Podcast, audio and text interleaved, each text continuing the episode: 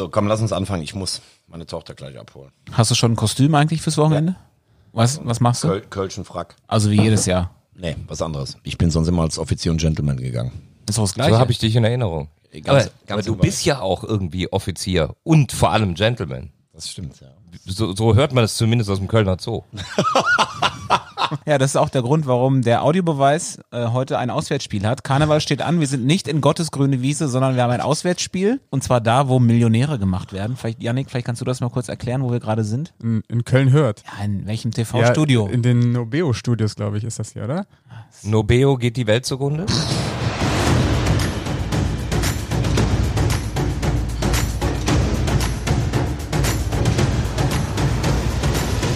Herzlich willkommen zur neuen Ausgabe vom Audiobeweis der dritte Liga Podcast powered by Sport 1. Markus Höhler ist da, Thomas Wagner tippt in seinem Handy oder sucht noch die aktuelle Drittligatabelle. Yannick Barkic ist wie immer bestens vorbereitet mit äh, 1, 2, 3, 4 handgeschriebenen DIN A4 Zetteln.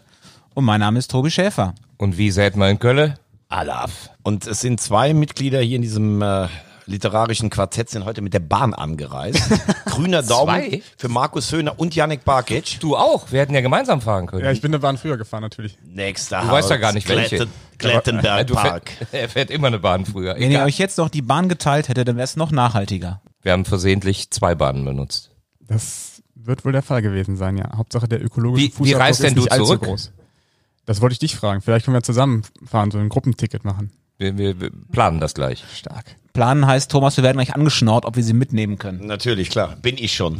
Längst. zum Maternusplatz. Apropos Maternusplatz, ich habe äh, Markus im Vorfeld ein tolles Geschenk mitgebracht. Das musst du vielleicht mal erwähnen.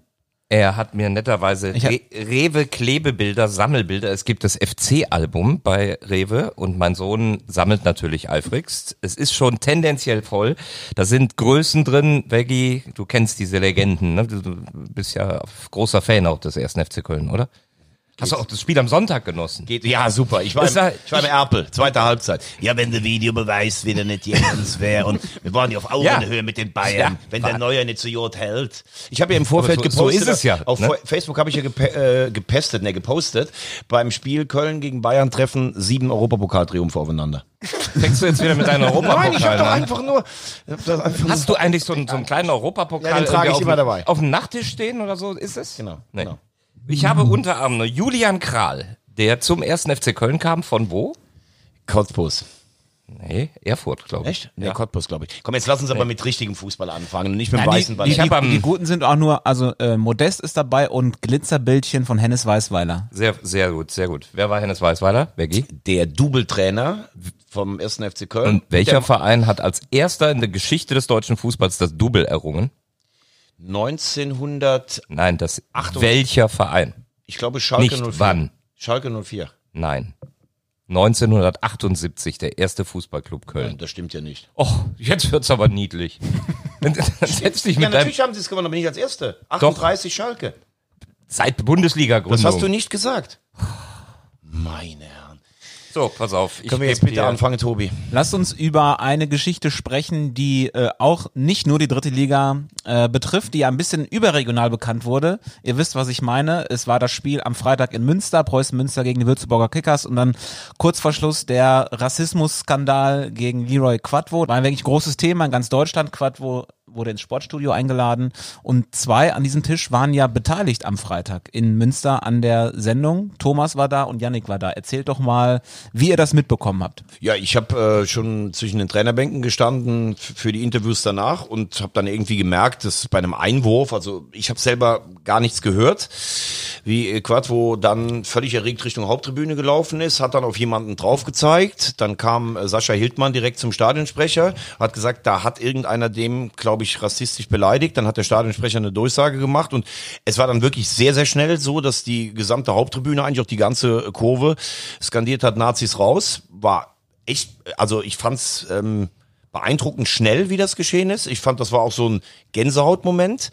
Ähm, ich möchte aber auch sagen, so toll sich alle verhalten haben, wir, wir tun jetzt gerade so, als wenn das so ein Zeichen gewesen wäre, äh, Mensch, das war jetzt so die Initialzündung, dass wir dagegen sind. Man muss ja trotzdem sagen, es ist totale Scheiße, dass es überhaupt passiert, aber aus der Situation ähm, war das schon beeindruckend, was das Münsteraner Publikum gemacht hat.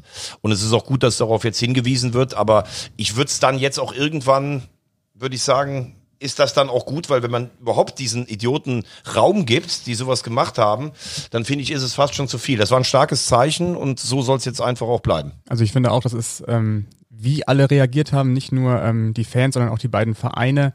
Ähm, das ist schon, finde ich, ein Beispiel, wie es auch in Zukunft laufen sollte, auch in den Bundesliga-Stadien. Ich weiß, das kann man jetzt nicht immer direkt vergleichen, weil Bundesliga-Stadien ist immer noch ein bisschen größer, größere Masse, im kleineren Rahmen der dritten Liga hat das jetzt gut funktioniert und ich hoffe, dass das jetzt in Zukunft genauso weitergehen soll.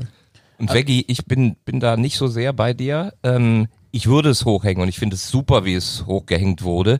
Äh, denn in jeder Gesellschaft wirst du immer irgendwo Idioten haben. Aber die Symbolik, wie die Idiotie hier von, von der großen Masse, die eben vernünftig ist, erdrückt wurde, das fand ich beispielhaft. Und Dabei möchte ich euch, äh, der ihr vor Ort war, einfach als Kollege, ich habe mit Janik schon drüber gesprochen, ein großes Kompliment machen. Äh, jetzt im Nachhinein ne, gucken wir alle drauf. Ja, ist ja klar, dass ihr das bei eurem Spielbericht äh, auch sehr thematisiert habt. Das ist aber im Nachhinein irgendwie klar. Natürlich, das war ja das Thema. Ihr seid aber in dem Moment in der Situation, wo das Thema ganz frisch ist und ganz neu, und ihr habt die Situation erkannt. Jetzt kann man sagen, ja, muss man doch, ja, aber man kann diese Gelegenheit auch verpassen und nicht erkennen, dass ihr in eurem Beitrag eine klare Gewichtung macht, dass ihr den O-Ton dazu nehmt und diese Geschichte so platziert, dass ihr meiner Meinung nach mit diesem Spielbericht auch einen großen Anteil daran habt, dass das Samstag eine weitere Eigendynamik entwickelt hat, auch zum Sportstudio gegangen ist äh, und das war das, was ich mir überlegt habe. Hey, die, die Jungs vor Ort, die haben es gut und stark erkannt und platziert. Muss man natürlich auch sagen, Strassi auch schon im, im Kommentar, Christian Straßburger, äh, da hast du recht. Manchmal ist es so, man hat etwas, was man jetzt, sagen wir mal, für sich gerade so, man ist schon in einer Vorbereitung, man kann solche Themen auch liegen lassen, das stimmt. Und wie gesagt, nochmal, ich fand's Gänsehaut, habe ich gesagt. Ich habe nur gesagt, es ist ja trotzdem scheiße, aber du hast wahrscheinlich recht, weil es das immer geben wird, dass irgend so ein Bekloppter da rumschreien muss und dann sagen wir jetzt alle so, boah, tolles Zeichen, was es ja auch ist, was aber eigentlich selbstverständlich wäre. Aber du hast recht. Dafür gibt es zu viele Idioten, als dass man das nicht feiern könnte. Ja, und Leute, die Gutes und Kluges tun, ja. die kann man ja eigentlich im Leben gar nicht genug abfeiern. Nee, und ich habe mir das dann auch noch zwei, dreimal angeguckt und ich finde es schon auch Hammer, wie das Publikum reagiert ja, hat. Das, das wird super. dir auch nicht überall äh, gelingen. Und das ist ja wieder so ein Grund mehr, dass uns Preußen Münster irgendwie allen hier am Herzen liegt, auch wenn es sportlich ganz schwer ist, aber ein weiterer Faktor. Wir hatten ja eine Woche vorher den Fall auf Schalke. Ähm, deswegen war das Thema schon leicht da. Glaubt ihr, das hat den Münsteraner Fans geholfen, dann auch zu reagieren und aufzustehen? Oder wäre das, wenn das auf Schalke nicht passiert wäre, in Münster äh, genauso verlaufen?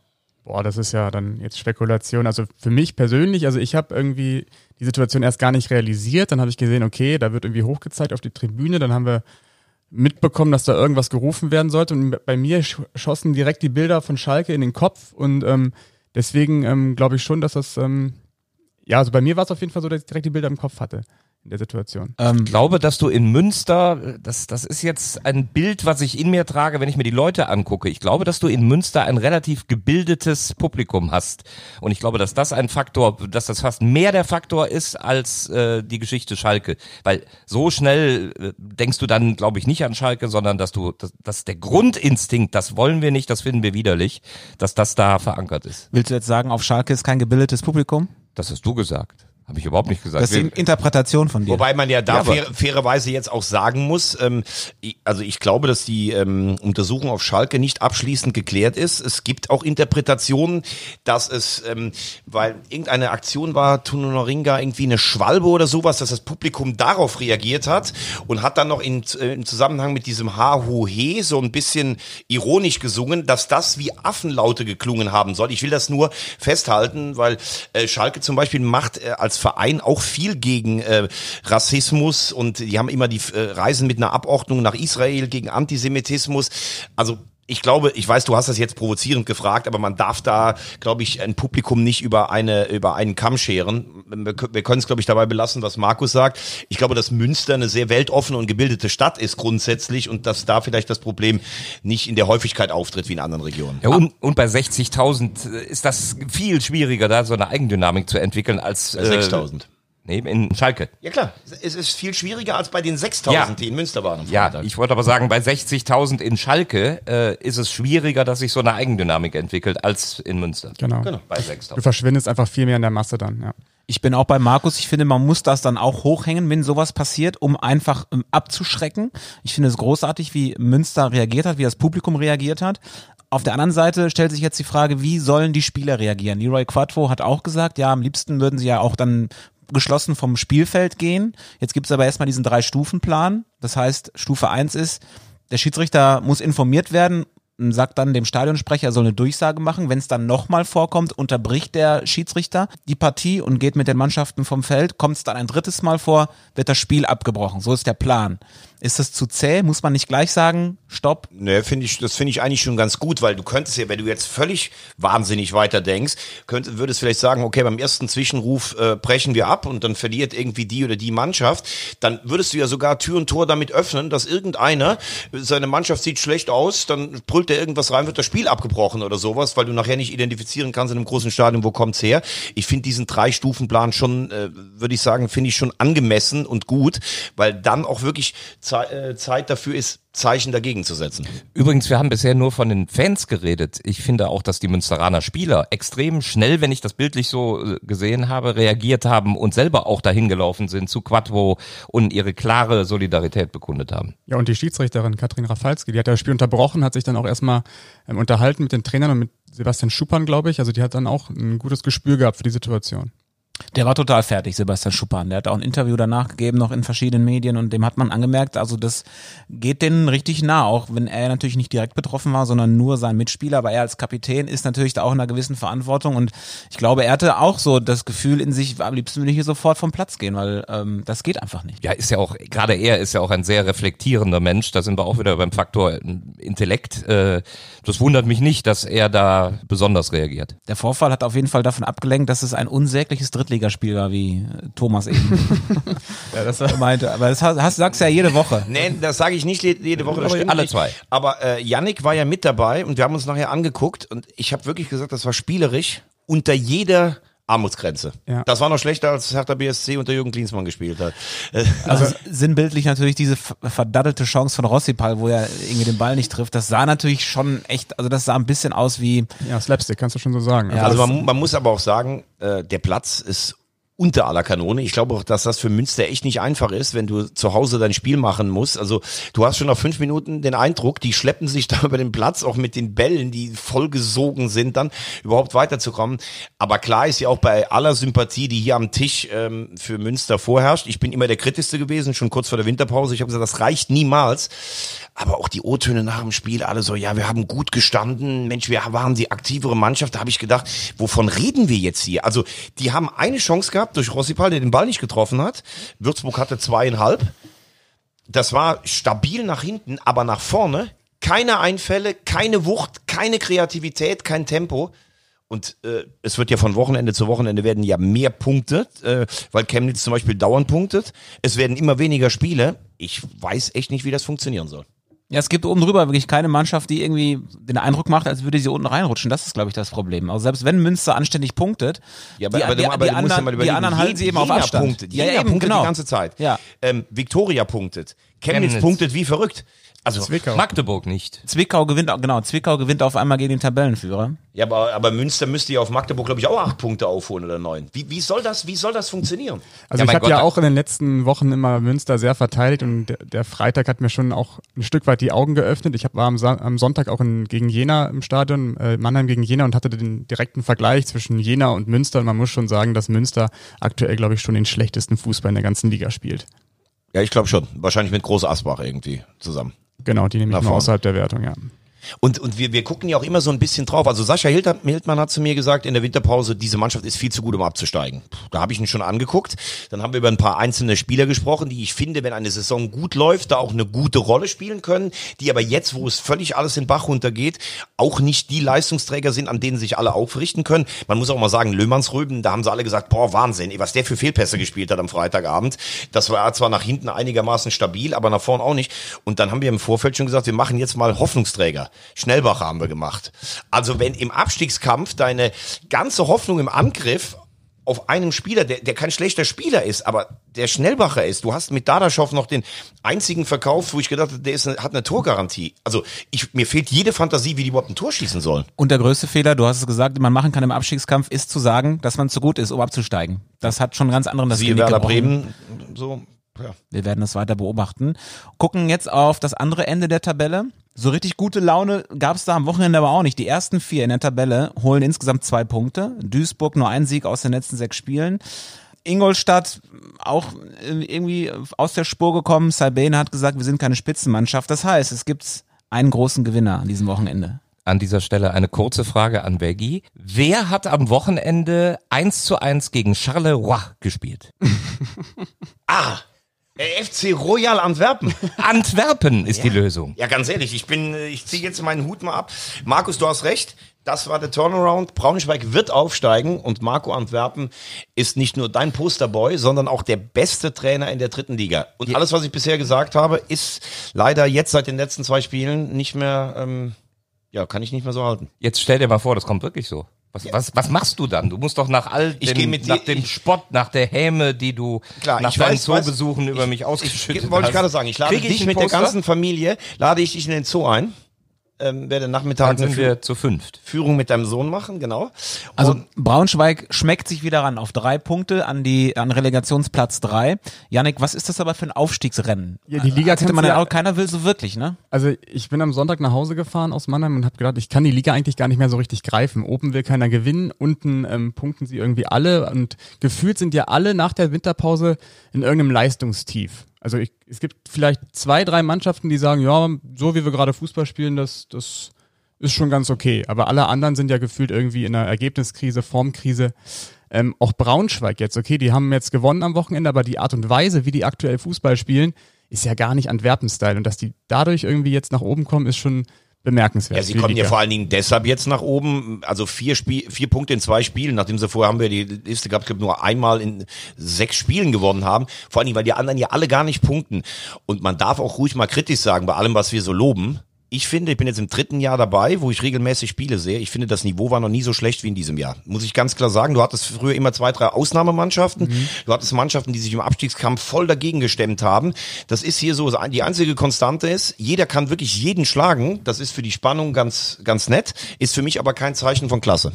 Das war aber in den letzten Jahren meiner Meinung nach über weite Phasen auch oft so, dass ich mir gedacht habe, äh, hier, hier gibt's keine Mannschaft, die gerade durchgeht. Jeder hat seine Phasen auf und ab äh, und und das hast du jetzt auch wieder auch so so gut gelaunt wir hier immer plaudern und unsere unsere Thesen aufstellen. Jetzt bin ich gerade pro Braunschweig, aber du weißt ja, die Wahrheit ist ja, dass das nur plakativ ist. Die haben jetzt ein Spiel gewonnen und ein paar Punkte geholt. Das, das hat ja noch gar nichts mit einem Lauf oder Stabilität und Qualität zu tun, sondern die, die hatten jetzt auch wahrscheinlich auch ein bisschen das Spielglück. Lautern hatte auch seine Chancen. Äh, dann kommt dir der FCK gerade vor die Brust, der den Lauf der Vorrunde verloren hat. Wenn du gegen die im Dezember gespielt hättest, wäre es auch schwieriger geworden. Tatsächlich ist es, glaube ich, so, dass in dieser Liga ja fast alles immer gehen kann. Ja, Guck aber mal Duisburg, wie die durchgeflogen sind in der Hinserie. Du, du merkst doch eindeutig, und jetzt kommen wir nicht mit Münster, ne, da haben sie mit, mit Glück, finde ich, gewonnen. Dann Die, allein die Tore, die ich gesehen habe, äh, reingemurmelt. Ähm, die, die haben auch ihre Stabilität verloren. Aber guck dir doch mal die letzte Saison an. Osnabrück und Karlsruhe, wie die von oben weg marschiert sind und dann Wehen, die in der Rückrunde einen irren Lauf bekommen haben. Das war doch eine ganz andere Spitzengruppe, als du jetzt hast. Duisburg, wie du sagst, die haben die Leichtigkeit ein bisschen verloren. Ingolstadt, die haben in der Vorrunde aus nichts immer Tore gemacht. Und der Haching wirkt noch stabil. Und danach ist ja eigentlich schon, dann denkst du mal wieder, Meppen schmeckt ran, dann Ja. verlieren die zwei Spiele. Dann denkst du, 60 kommt. Also für mich ist es ganz klar auch ein Zeichen dieses Jahr von äh, wenig Klasse in der Liga. Du hast jetzt so das Ende in Erinnerung, ne? Osnabrück ist relativ stetig da durchmarschiert, aber ich weiß noch genau, Wiesbaden hat auch gewackelt, dann war Halle mal eine ganze Weile dran, die sind wieder rausgerutscht, obwohl du sie zwischenzeitlich äh, relativ lange auf zwei hattest. Also Na, sehe ich anders. Also Wien hatte zum Beispiel einen Irrenlauf in der Rückrunde, Karlsruhe war stabil, Ha- Halle ist durch einen Irrenlauf vorne rangekommen. Da hat ja gar keinen Lauf im Moment. Der KFC doch Uerdingen. Braunschweig. Ja, aber die haben auch ein Spiel verloren, zum, haben jetzt zwei Spiele gewonnen. Das ist ja noch kein Lauf. Nee, aber das ist, glaube ich, also ich habe die ja gesehen gegen die Bayern, zwei. Da habe ich ja gesagt, okay, mit so einer Leistung steigen die auf jeden Fall ab. Jetzt sind wir drei Wochen später. Ich glaube, die sind jetzt so fünf Punkte hinter Platz drei. Das ist ja eine Mannschaft, die von der Qualität her, wenn die mal funktionieren würde, auf jeden Fall die Qualität hat, um auch durchzumarschieren. Deswegen Weiß ich nicht.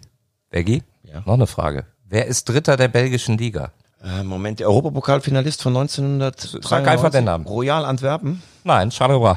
Antwerpen ist Vierter. Aber äh, doch, es gibt eine Mannschaft, die hat einen Lauf. Bayern 2. Genau. Ja. Die sind wirklich Wahnsinn. Und da glaube ich auch nicht, dass das eine, also das ist technisch, hat äh, Yannick, mein Freund, schon in Meppen damals gesagt, in der Hinrunde, ist das die wahrscheinlich beste Mannschaft der Liga. Der, sein Post dabei heißt ja Jan Lu, äh, Lukas May. Ähm, Haben da aber 5-3 verloren, genau. trotz der Qualität. Aber die haben wirklich dazugelernt. Äh, also das ist für mich im Moment die spielstärkste Mannschaft in der Liga. Obwohl ich mich an, an Dienstag erinnere, wo die unten drin standen, wo gemunkelt wurde, naja, vielleicht reicht's für die auch nicht, vielleicht gehen die sogar wieder runter. Aber das ist ja das, was wir gerade hatten, eben, dass, dass es überhaupt nicht berechenbar ist, dass auch so Mannschaften wie Lautern auf einmal wieder unten drin hängen, wo wir irgendwie kurz vor Weihnachten dachten, vielleicht geht da noch was in Sachen Aufstieg und jetzt ist Uerdingen wieder oben dran, die waren auch schon mal abgestiegen.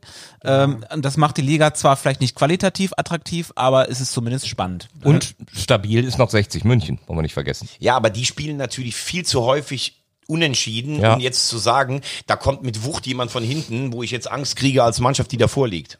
Das stimmt, aber trotzdem stabil. Du Wobei ich, es. wobei Also- ich auch trotzdem da sage, also 60 ist für mich jetzt auch nicht mit dem Kader der geborene Aufstiegskandidat. Ich finde die Mannschaft okay äh, und ich finde, das Kölner haben wir letzte Woche auch gelobt, aber das ist jetzt auch keine Mannschaft, wo ich sage, die muss paar äh, Personal unter den ersten drei einlaufen. Das wäre eigentlich das beste Personal, wenn ich alle Einzelspieler hole, hat in der Tat Eintracht Braunschweig. Aber deshalb umso verwunderlicher, dass sie es nicht rausholen, weil Duisburg auch eine Mannschaft ist, der ich diese äh, Schwächeperiode jetzt schon absolut zubillige. Viele junge Spieler, die die Liga nicht kennen, außer Stoppelkamp jetzt auch keinen, wo ich vor der Saison gesagt hätte, der spielt alles in Grund und Boden. Das ist okay, finde ich.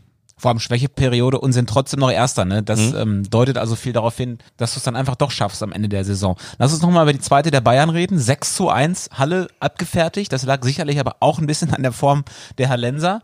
Da waren da wirklich einige Gegentore dabei, wo man sagen muss, mein des- lieber Schwan. Desolat, einfach ohne, also die Verteidigung. Also mich wundert's, was da gerade in Halle passiert, muss ich ganz ehrlich sagen. Das ist so, ähm, ich kann es gar nicht erklären, warum das auf einmal nicht mehr funktioniert mit Ziegner und der Mannschaft und trotzdem Neuzugängen. Also irgendwas muss ja passiert sein. Ich, also, wenn ich nun mal was wagen dürfte, ich finde auch Halle von den Einzelspielern nicht so gut besetzt, dass du sagst, die kommen spielerisch in den Lauf, sondern die haben letztes Jahr vielleicht den männlichsten Männerfußball in der ganzen Liga gespielt. Die sind in jedem Zweikampf, als wenn es der letzte wäre. Die haben Mannschaften förmlich erdrückt. Für mich ist da ähm, Sebastian May zum Beispiel so ein Vorbild, auch mit Wucht, mit Standardsituationen. Und das ist natürlich ein Fußball, der trägt dich eine Zeit lang. Aber der ist schon, du hast es selbst bei Eintracht Frankfurt gesehen, die haben auf höherem Niveau auch so einen Fußball gespielt. Irgendwann geht dir auch mal so ein bisschen der Saft raus. Und ich habe jetzt das Gefühl, sie haben nicht die Palette, um auch mal ein Spiel zu gewinnen. Einfach mal so zu Hause 1 oder 2-0, wo du vielleicht auch mal ein bisschen Spaß. Jetzt kommen diese tiefen Böden dazu, Winter und sowas. Also der ganze Lauf scheint auch weg zu sein. Und Ziegner, den ich für einen guten Trainer halte, scheint im Moment es nicht hinzukriegen, mal ein bisschen was umzustellen. Also ich fand es erschreckend gestern zu sehen, dass sie sich überhaupt nicht gewehrt haben gegen so eine hohe Niederlage. Spätestens nach dem 1-4 musst du ja sagen, okay, heute holen wir wieder nix, aber dann lassen wir uns zumindest nicht abschlachten von den, von den spielerisch starken Bayern und knallen die auch mal weg, jetzt mal um dreckig zu sagen. Glaubt ihr, Thorsten Ziegner steht zur Disposition? Würde ich schon denken. Wenn, wenn du so einen Negativlauf hast und, und auch so rasiert wirst wie die gestern, äh, ist natürlich, dass du die Bayern dann jetzt auch in dieser Phase erwischst, ist dann halt auch Pech. Die sind super gut drauf. Ähm, aber ich glaube, Ziegner wird es schwer haben jetzt.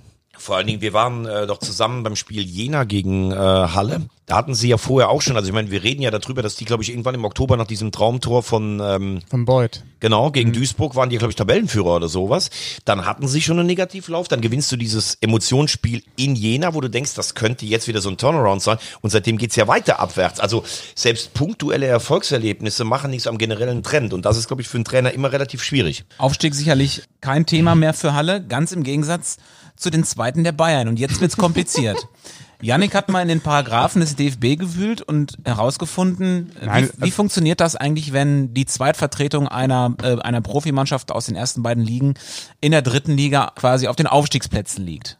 Ja, Also wir, wir alle wissen ja, die Bayern, die zweite Mannschaft, die Amateure, können ja nicht aufsteigen. Genau, das ist, das ist klar. Das ist ja klar geregelt laut Paragraph 55 der DFB-Spielordnung.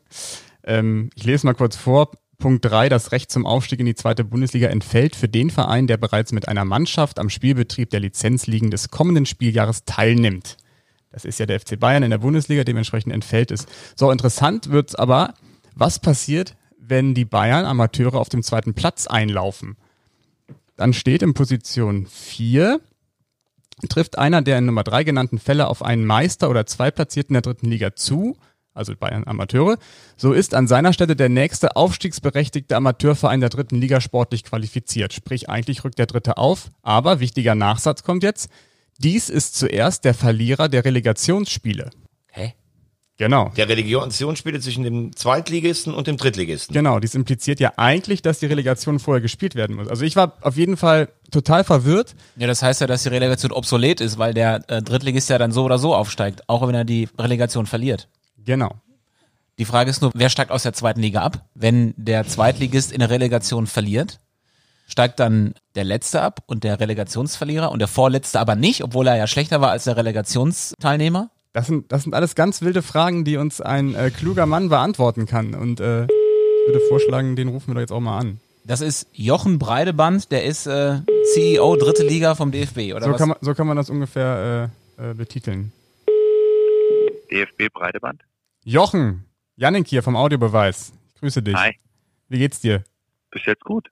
Alles gut. Wir haben eine Frage. Es geht um die Bayern 2. Hier ist nämlich auch noch der Rest der Truppe. Hier sind Markus, Thomas und Tobi. Hallo Jochen. Schön, dass du uns mal kurz Licht ins Dunkel bringen kannst. Hallo. Servus, ich hoffe. Wir fragen uns, was passiert eigentlich, wenn Bayern 2 zufällig auf den zweiten Tabellenplatz einlaufen sollte? Der Paragraph 55 in eurer Spielordnung, äh, ja, der, Ist wie eine Mathe-Leistungskursarbeit. genau.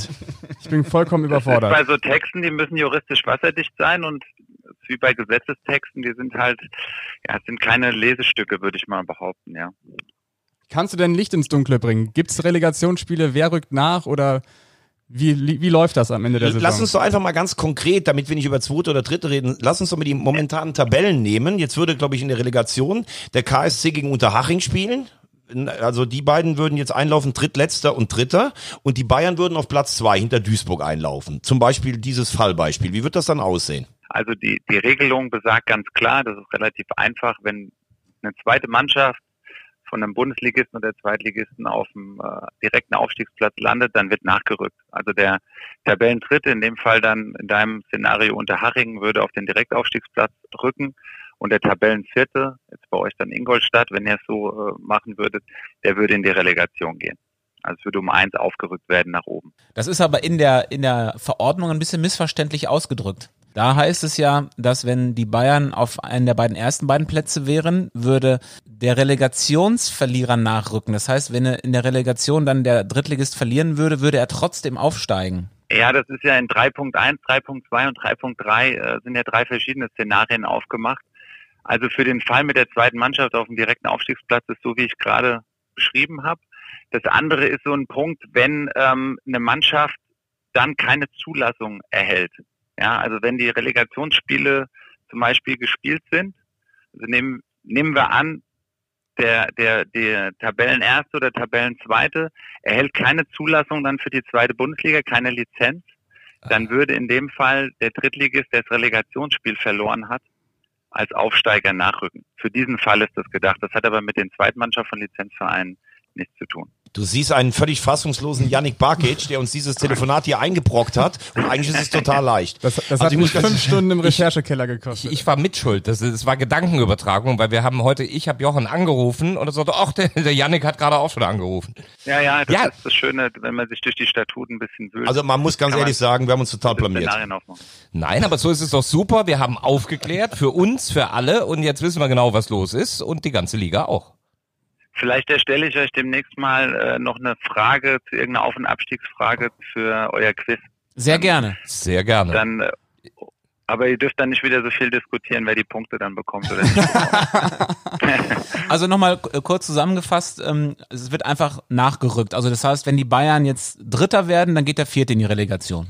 So einfach, ja. Und was wir daraus gelernt haben, ist es ein Unterschied, ob wir über zweite Mannschaften reden oder über die, die nach Abschluss der Saison keine Lizenz für die zweite Liga kriegen. So sieht's aus. Meine Herren, das hätten wir auch in zwei Minuten selber drauf kommen können. Danke trotzdem, Jochen. Sehr gerne. Jochen, vielen Dank. Vielen Dank. und Dankeschön. Wir, wir warten dann auf deine Frage. Ja, auf jeden Fall. Werde ich mir eine einfallen lassen. Super. Vielen Dank. Ciao. Ciao. Ach, jetzt habe ich vergessen, ihn zu fragen, wa- warum der Videoassistent immer gegen den ersten FC Köln ist. Achso, ja genau. Er ist aber nicht CEO Videoassistent. Ich muss ganz ne? ehrlich sagen, Yannick war gestern zwischen aber er ist halt- 15 und 20 Uhr im Recherchekeller. Was ich mir da gestern für Szenarien ausgemalt habe, da muss die Gott. Relegation gespielt werden. Also Noch komplizierter wird es nur beim Aufstieg von der Regionalliga in die dritte Liga. Ach verdammt, jetzt haben wir den noch nicht mehr in der Leitung. ähm, denn da ist es ja in dieser Saison so, dass normalerweise der Tabellenerste der Regionalliga West gegen den Tabellenersten der Regionalliga Nordost äh, ausspielt, wer dann in die dritte Liga aufsteigt. Das wäre aktuell Rödinghausen. Doch die haben jetzt gesagt, Nee, wir wollen das nicht. Das ist uns eine Nummer zu groß. Dritte Liga, wir verzichten gerne. Das heißt, wir würden danach äh, Teams wie Ferl, Essen oder Oberhausen nachrücken, je nachdem, wer dann eben Zweiter wird. Denn Erster von denen wird wahrscheinlich keiner mehr. genau, das hat nochmal so einen neuen Schwung in das Meisterschaftsrennen oder in das Aufstiegsrennen in der Regionalliga West gebracht. Ähm, ist eine spannende Geschichte im Westen. Ferl, Oberhausen oder Essen. Ähm, natürlich würden wir uns natürlich große Vereine wünschen wie Essen und Oberhausen, aber es bleibt bis zum Ende dann spannend. Aber ist es die richtige Entscheidung von Rödinghausen zu sagen, das, Also ich, ich finde das nicht hin? Ich finde, da gibt's äh, gibt's mehrere Aspekte. Ich finde zunächst mal, ähm, dass kleine Vereine in Anführungszeichen aus kleinen Städten mit kleinen Stadien an diesen Statuten schon echt schwer zu schlucken haben. Du brauchst 10.000 und eins Plätze, du brauchst so und so viel Presseplätze, du brauchst Parkplätze, Sachen, die in der Realität, wenn Rödinghausen gegen Groß Asbach spielt, überhaupt gar keine Rolle spielen. Das und das wird eigentlich, finde ich, alles über einen Kamm geschert. Natürlich ist mir schon klar, wenn der MSV Duisburg vielleicht nach Rödinghausen kommt, in so ein Stadion, das im Moment drei oder 4.000 äh, fast realistisch, das ist schwierig mit, mit, mit Blocktrennung und so. Da musste meiner Meinung nach ein Ausweichstadion ähm, einfach benennen. Dann spielst du halt in Bielefeld oder in Paderborn, was weiß ich nicht, was da äh, möglich wäre. Denn Fakt ist ja auch, was sollst du in Zukunft, nachdem du zum zweiten Mal jetzt aus einer Spitzenposition nicht beantragst, was sollst du den Spielern überhaupt noch erzählen? Also du willst doch als Sportler immer in die nächsthöhere Klasse kommen. So, und wenn du jetzt einen neuen verpflichtest als Rödinghausen, dann musst du denen, dann sagen die, ja, was wollten die eigentlich nächstes Jahr machen? Äh, wollt ihr immer in der vierten Liga spielen? Es soll sich ja wohl, wenn man auch Zeitungsberichten und Insidern äh, glauben kann, auch so ein bisschen um ein um eine Meinungsverschiedenheit in der Familie des Sponsors handeln. Der Vater würde gerne, ich glaube, Herr Heckler heißt er, würde gerne die dritte Liga. Der Sohn sagt, pff, rechnet sich für mich nicht. Mir reicht das, wie wir in der vierten Liga vertreten sind auf der Landkarte. Ähm, Deshalb sage ich, es sind sehr hohe Hürden für kleine Vereine, die da einen guten Job machen. Auf der anderen Seite muss man sich halt als, als Verein auch überlegen, wenn die vierte Liga die natürliche Grenze sein sollte, wird sicherlich schwierig, das Niveau in den nächsten Jahren zu halten. Aber das ist ja eine Diskussion, die wird ja seit Jahren geführt. Glaubt ihr, dass es beim DFB zu einem Umdenken führt oder dass sie irgendwie vielleicht wachgerüttelt werden, wenn sie jetzt mal wirklich so ein Beispiel ganz klar vor Augen haben, dass da wirklich Teams sind, die können halt diese Anforderungen nicht erfüllen. Und die sind zum Teil, wie du ja auch richtig gesagt hast, einfach dann nicht, nicht unbedingt immer notwendig. Ne? Wenn dann große Teams kommen, dann müssen sie halt umziehen. Glaubt ihr, da denkt man jetzt beim DFB drüber nach? Das fällt ein bisschen zu lockern? Aber wo, wo fängt das an, wo hört es auf? Du kannst es vielleicht etwas anpassen, etwas verbessern, ähm, aber du wirst wieder neue Richtlinien entwickeln müssen, an die man sich hält und dann wird jemand anders sagen, nee, das kann ich nicht erreichen. Letztlich ist das auch irgendwo Sache der Vereine, ähm, kann ich die Ziele erreichen oder eben nicht wirtschaftlich. Und dann auch Verkehrswege, du weißt, was in Groß Asbach für Hürden auf einen warten. Da ist die ganze Polizei im Ort unterwegs, wenn der Weggie kommt. Ja, aber trotzdem zum Beispiel gibt's ja auch eine Regel, es muss ein Fernsehstudio möglich sein. Also in Lotte letztes Jahr gab's ein Fernsehstudio, das ist für ein Spiel gebaut worden, damals dieses äh, Spiel gegen Borussia Dortmund, was dann auch abgesagt wurde. Da konntest du dich nachher schön reinsetzen und es war schön warm. Aber ganz ehrlich, wenn Rödinghausen aufsteigt, warum brauche ich ein Fernsehstudio, auch wenn wir vom Fernsehen sind? Es reicht doch, wenn du an irgendeiner Eckfahne stehst.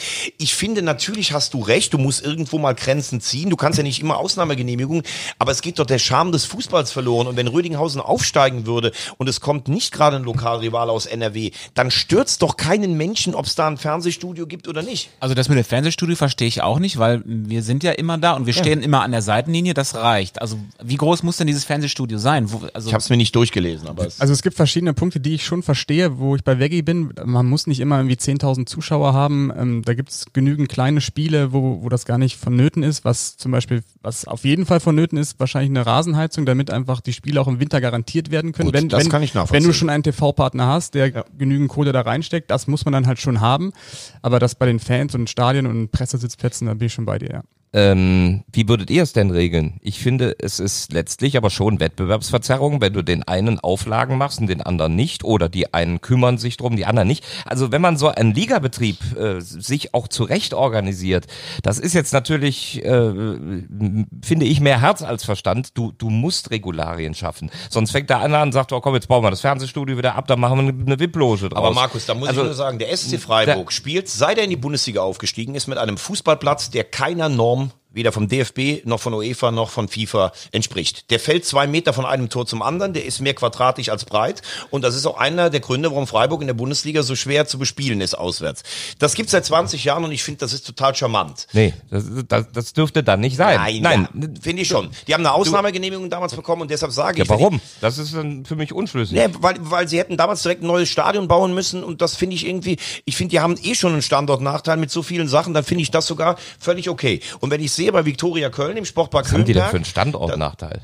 ja, Bitte ich dich, das ist eine, eine pulsierende Studentenstadt mit ganz vielen Inhalten. Also, guck mal, der, die, die halten sich nicht an Regeln, dann kriegen sie eine Ausnahmebestätigung. Ja, Das ist immer Freiburg. Egal was die machen, das ist dann immer, äh, ach, das ist doch Freiburg. Nee, die müssen sich auch an Regeln halten, finde Oh, ich. jetzt kommt hier der Oberfinanzdirektor Ja. vom Maternusplatz. So, Genau. das, ist, das ist geil. Ich- ich also finde- in Höhenberg Ja. zum Beispiel, um den, um den Gedanken zu Ende zu führen, sind ja fast nie 10.000 Zuschauer, selbst wenn Kaiserslautern und so kommen.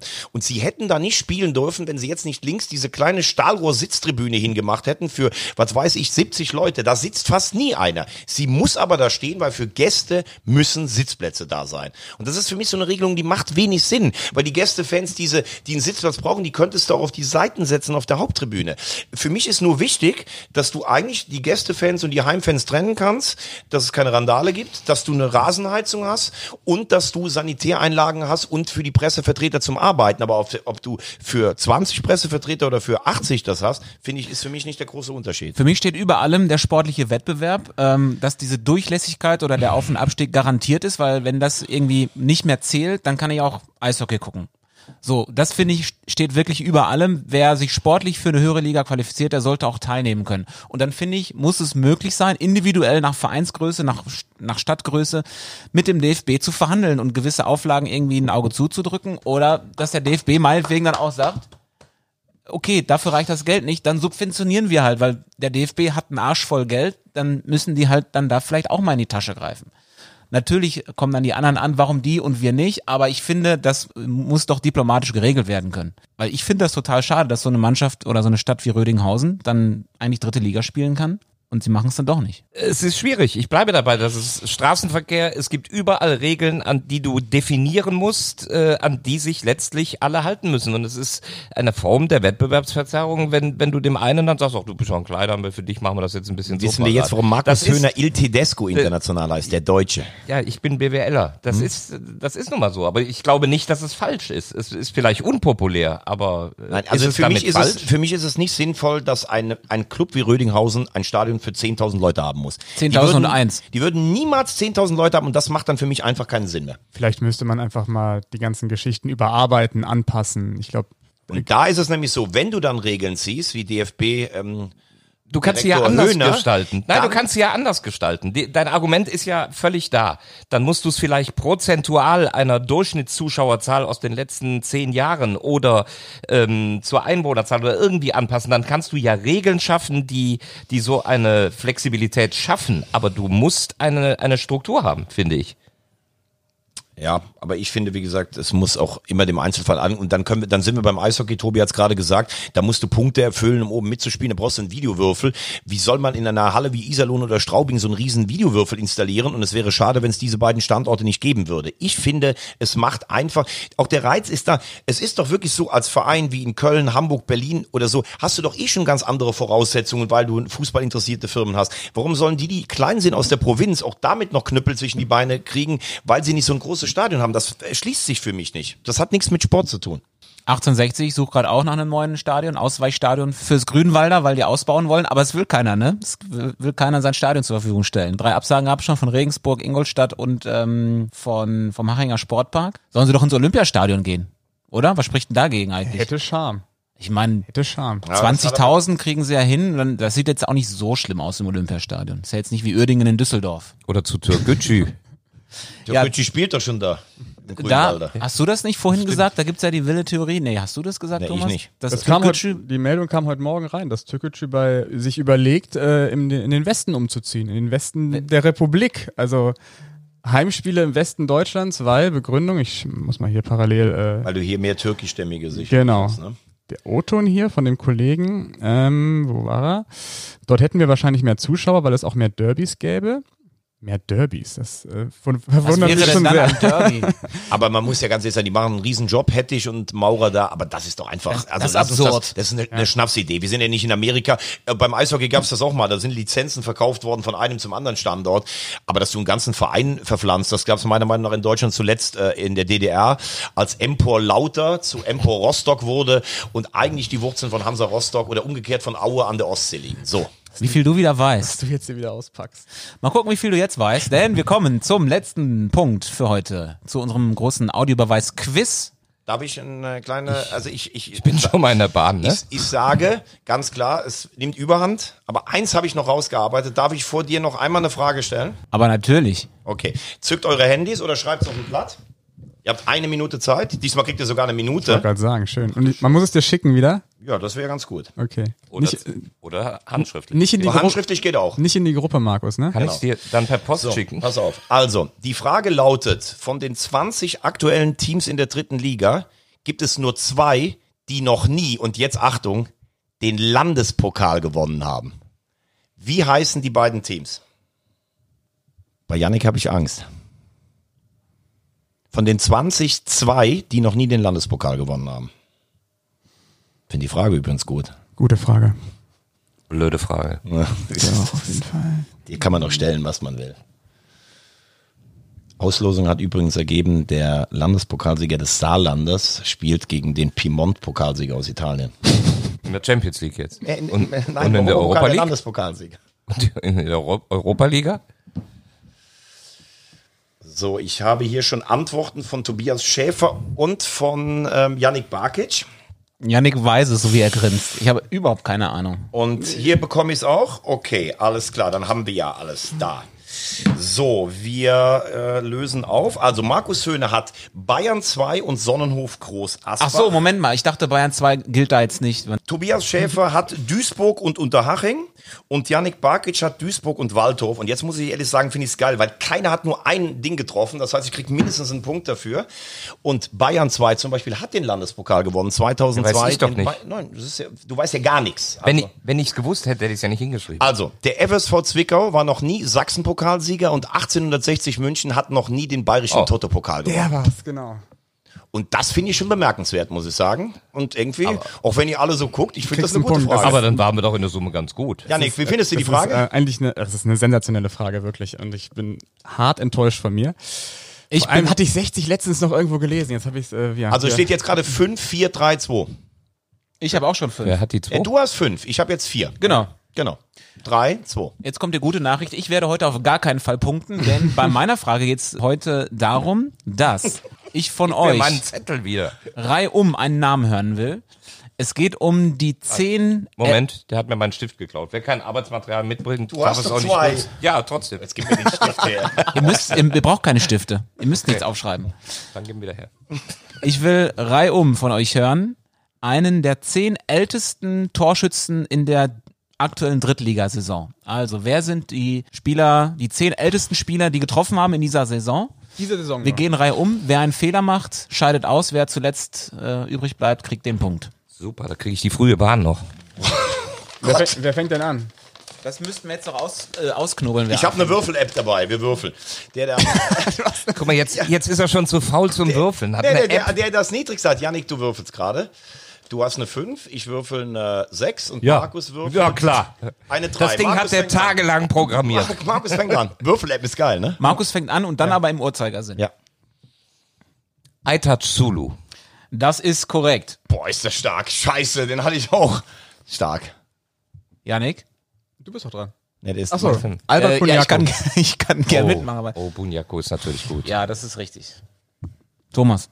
Ich glaube, ich scheide jetzt aus. Ich sag Königs. Stimmt. Das Hä? ist falsch. Ja, ist falsch. Machen wir weiter? Ja. Wieso? Wir kriegen jetzt beide einen Punkt. Nein, nein, der es muss einer übrig bleiben. Das ist alles Verhandlungssache.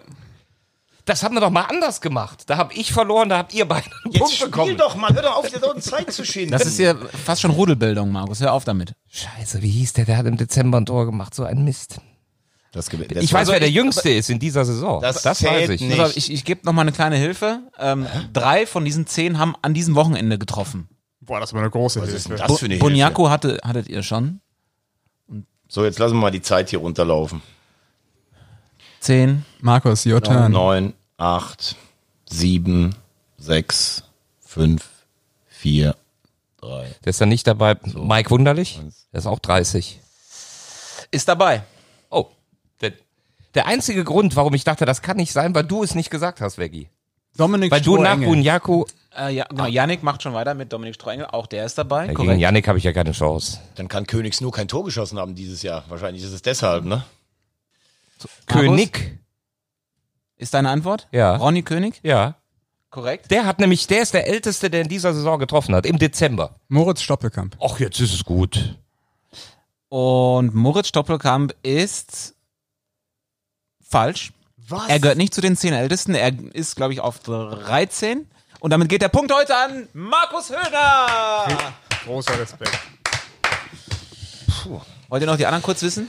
Logisch. Ich, ich mache mal von 10 runter auf, äh, auf 1. Also Ja, Moritz, Moritz Stoppelkamp, der 13, äh, 13. älteste, dann Kai Bülow, Kevin Coffey auf 10 Schuppan, Lukimia, Wunderlich, Sulu, äh, Jürgen Jasula, Strohengel, Jasula. Sascha Mölders, Marc Pfitzner, Das ist Ronny König. bitter. Pfitzner ist 34. Verdienter Scheiße. Punkt für Markus Höhner. Äh, Ja. Mölders nicht Glück wissen, gehabt. Barkic jetzt im Abstiegskampf. Auch Glück, dass Im mir Quiz, König- Im Quiz-Abstiegskampf. Ich habe mich durch seinen Königs habe ich mich irritieren Ja, lassen. das Und dann nicht ist sein, dass er kein Tor gemacht hat. Normalerweise, ne? Hat kein Tor gemacht. 5, 4, 3, 3.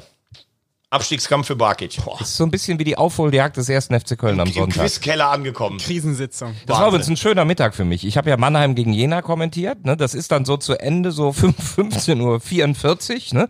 Und da habe ich mal rüber geguckt und habe ich immer wieder auf das Handy gedrückt und habe das, das kann doch nicht jetzt nicht sein. Die haben doch gerade erst begonnen in Köln. Da war das Spiel da zwölf Minuten alt, da lagen die 3-0 hinten. Was guckst du jetzt wieder so? Gibt es nichts zu sagen. Von ganz viel Jubel äh, zu ganz viel Ja. Stress. Deine Bahn kommt. Wir sind fertig für heute. Das war Audiobeweis der dritte Liga Podcast, powered by Sport 1. Wir hören uns nächste Woche wieder, wenn Thomas und ich den Karneval überstehen.